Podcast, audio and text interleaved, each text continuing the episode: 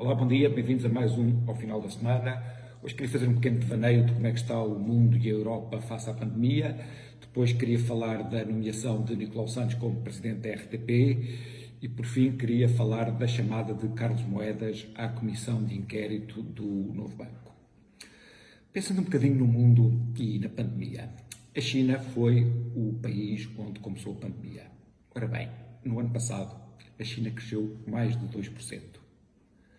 Enquanto a Europa colapsava, a China crescia. Este ano, prevê-se que a China venha a crescer mais de 6%. Ou seja, são números aos quais a Europa já não está de todo habituada a crescer. Isto leva-me para uma coisa que foi, em tudo que foi o pós-Segunda Guerra Mundial, as democracias, o mundo ocidental teve uma grande superioridade face aos outros países que tinha a ver com duas coisas, que era, por um lado, era o país que proporcionava mais liberdade às pessoas, em que menos repressão, em que as pessoas podiam dizer aquilo que queriam, podiam fazer aquilo que queriam, e ao mesmo tempo proporcionava maior nível de vida às pessoas, maior crescimento económico. E esse e o facto de ser o melhor nessas duas coisas permitiu um grande conforto para a democracia. Agora vemos situações que não são bem assim. Isto a longo prazo vai ter enormes impactos no mundo.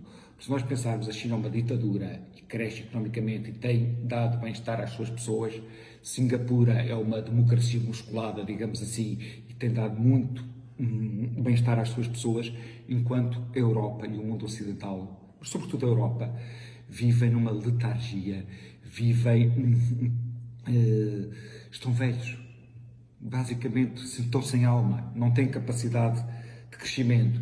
Pá, isto da pandemia, eh, para mim, veio a acentuar eh, este ponto, que enquanto a China e tudo mais enfrentou o problema, nós, há um ano, dissermos, pá, temos que compreender a doença, vamos aplanar a curva e daí vamos, eh, para depois podermos crescer. Nós estamos há um ano nisto. Quer dizer, eu acho que a Europa devia ter enfrentado a coisa de uma forma uh, diferente, pensando que que, por um lado, havia um nível de risco que tem que ser, eh, que ser admitido. Nós não podemos ter as crianças sem estudarem, as empresas sem desenvolverem tudo mais. Se teríamos que ter protegido os mais vulneráveis, mas, mas o que é que, eh, e, e, e, ter deixado o mundo de alguma forma continuar a andar. Depois, uma vez que há a vacina, ver como é que se mobilizavam, que fosse a nível eh, de, de como se fosse uma task force de guerra para que as, pessoas, para que as vacinas fossem produzidas rapidamente e fossem, fossem dadas rapidamente. O facto da Europa estar a perder face ao mundo mais de um ano é uma coisa que nos vai penalizar e muito.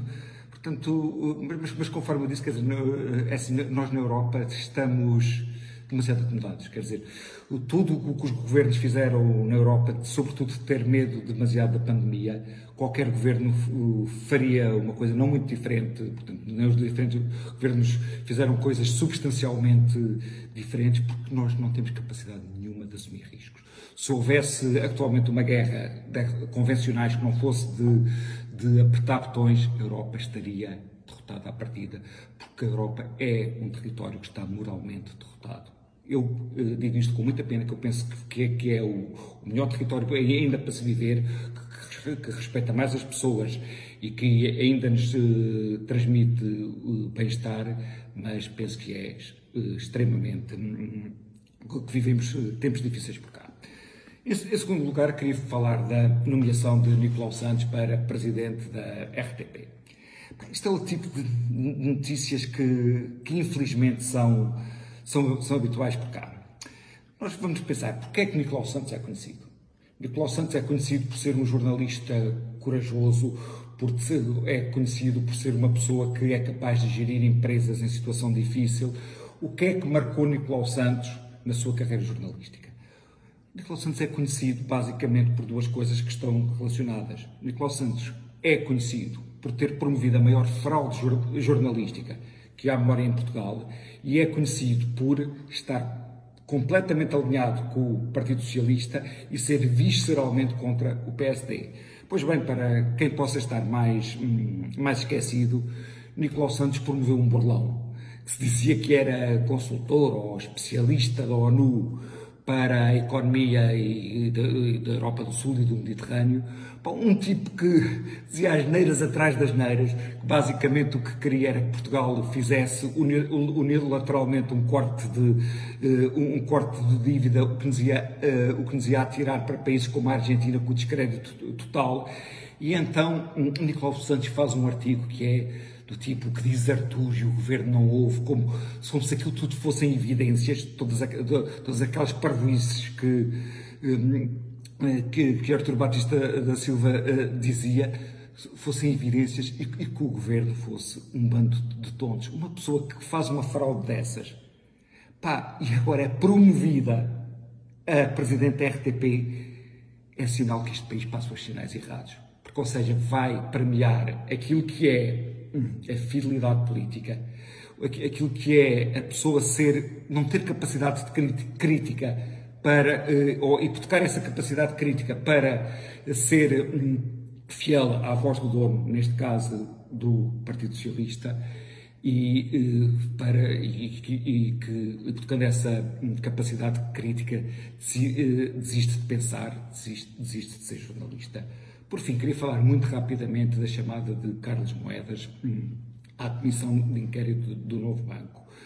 É aquela coisa que é. Eh, basicamente, nós sabemos o que é que aconteceu quando o Novo Banco foi. Hum, foi, resolvido, digamos, quando o Fundo de Resolução entrou no Novo Banco. Foi que Passos Coelho e as pessoas que estavam com ele não, hum, não apararam as coisas de Ricardo Salgado.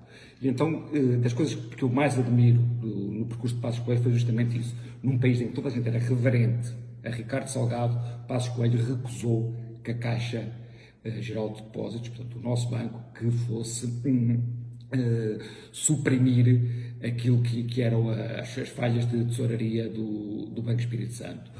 Chamar Carlos Moedas, nesta altura, é completamente atirar lama para a ventoinha. Ou seja, as pessoas querem ah, já agora, o, o, a família Espírito Santo tentou fazer lobbying com Carlos Moedas através do Luxemburgo, não tiveram qualquer sucesso nesse, nesse tipo de abordagens. Chamar agora Carlos Moedas é apenas procurar associá-lo eh, a algo que correu menos bem, que foi o banco como, como um todo, e para deixar na opinião pública que existe essa, hum, eh, essa associação eh, e que, que, que, obviamente que isto é feito com má fé. Ou seja, em Portugal existe claramente o ambiente do tipo quem se mete com o PS leva. Quem procura enfrentar todo o status paga um preço pessoal caríssimo, paga, o, o, o, paga um preço pessoal que muitas pessoas, infelizmente, já desistiram de pagar. Era isto que tinha para falar convosco. Até para a semana. Cá nos vemos.